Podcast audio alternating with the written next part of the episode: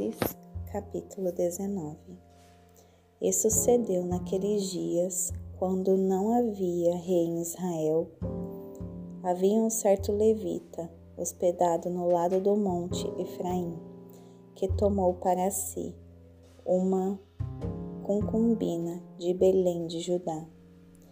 E a sua concubina agiu como prostituta contra ele, e foi-se embora dele para a casa do seu pai, para Belém de Judá, e esteve lá durante meses inteiros. E o seu marido se levantou e foi atrás dela para conversar amigavelmente com ela e trazê-la de volta, tendo consigo seu servo e um par de jumentos. E ela o trouxe para a casa do seu pai. E, quando o pai da donzela o viu, ele alegrou-se em encontrá-lo. E o seu sogro, o pai da donzela, o deteve, e ele permaneceu com ele por três dias. Assim, eles comeram e beberam, e ali se alojaram. E sucedeu no quarto dia, quando eles se levantaram cedo pela manhã, que ele se levantou para partir. E o pai da donzela disse ao genro: Consola o teu coração com os bocados de pão, e depois segue o teu caminho. E eles se assentaram e comeram e beberam, os dois juntos pois o pai da donzela havia dito para o homem: Fique, fica contente, rogo-te e demora-te a noite toda e deixa com que o teu coração se alegre.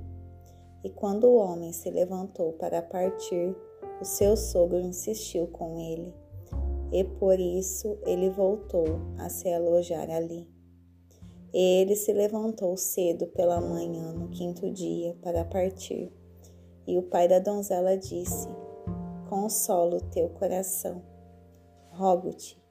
E eles se demoraram até a tarde, e ambos comeram. E quando o homem se levantou para partir, ele, a sua concubina e o seu servo, o seu sogro, o pai da donzela, disse-lhe: Eis que agora o dia se aproxima do anoitecer. Rogo-te que te demores a noite toda. Eis que o dia chega ao fim.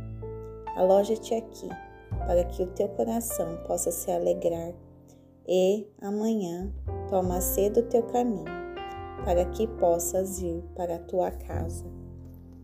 Porém, o homem não quis se demorar naquela noite mas se levantou e partiu, e veio até diante de Jebus, que é Jerusalém. E com ele havia dois jumentos selados. A sua concubina também estava com ele. E quando eles estavam junto a Jebus, o dia já estava bem declinado. E o servo disse ao seu mestre: Vem, rogo-te e tomemo-nos para dentro desta cidade de Jebuseus e nela nos alojemos. E o seu mestre lhe disse: Não nos desviemos para uma cidade de estrangeiro, que não é dos filhos de Israel. Nós atravessaremos para Gibeá.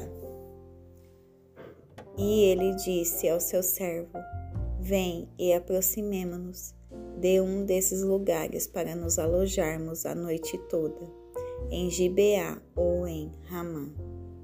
E eles passaram adiante e seguiram o seu caminho. E o sol baixou sobre eles quando eles estavam junto a Gibeá, que pertence a Benjamim. E eles viraram para aquele lado para entrar e se alojar em Gibeá. E quando ele entrou, assentou-se em uma rua da cidade, pois não houve homem algum que os recebesse na sua casa para alojamento. Eis que um homem idoso vinha do seu trabalho no campo, ao anoitecer, que também era do monte Efraim, e ele hospedou-se em Gibeá. Mas os homens do lugar eram benjamitas. E quando ele levantou os olhos, viu um viajante na rua da cidade. E o homem idoso disse: Para onde vais? E de onde vens? E ele lhe disse: Nós estamos passando desde Belém de Judá, em direção à encosta do Monte Efraim. Sou de lá e fui a Belém de Judá, mas agora estou indo para a casa do Senhor, e não há homem que me receba na sua casa.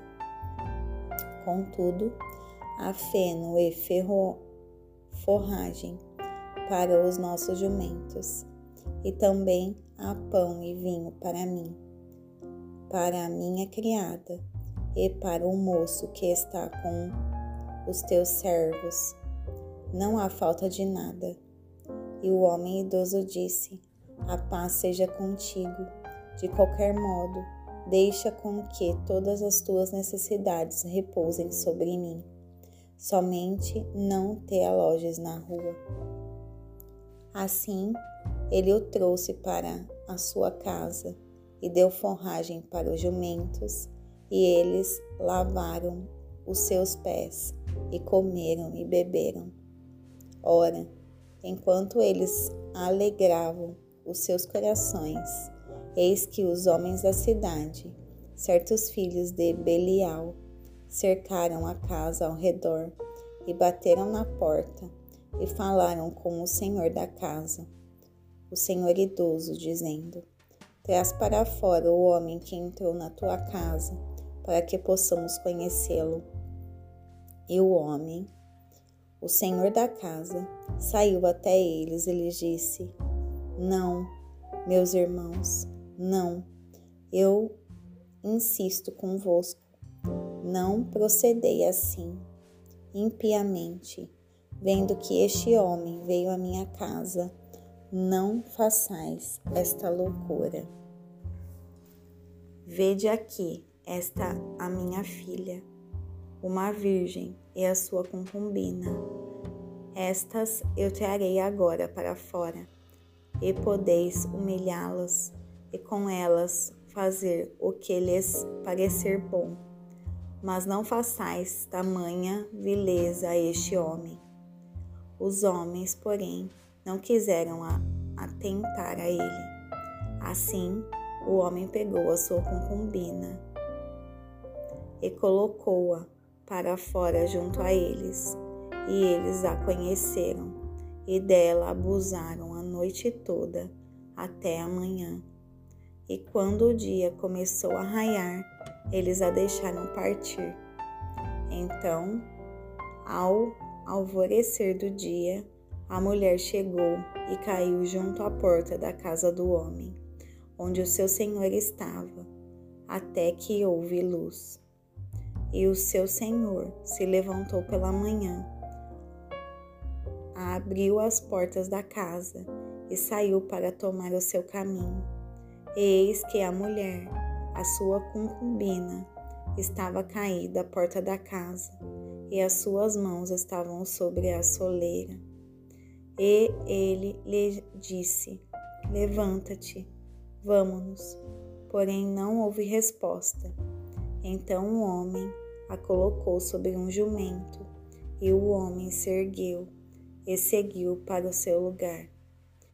E quando ele havia chegado à sua casa, pegou uma faca e usou-a na sua concubina e a dividiu, junto com os seus ossos, em doze pedaços e a enviou para todos os termos de Israel.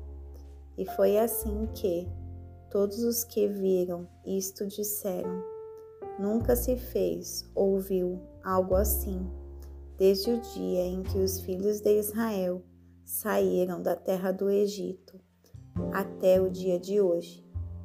Considerai-o, tomai conselho e falem o que pensam.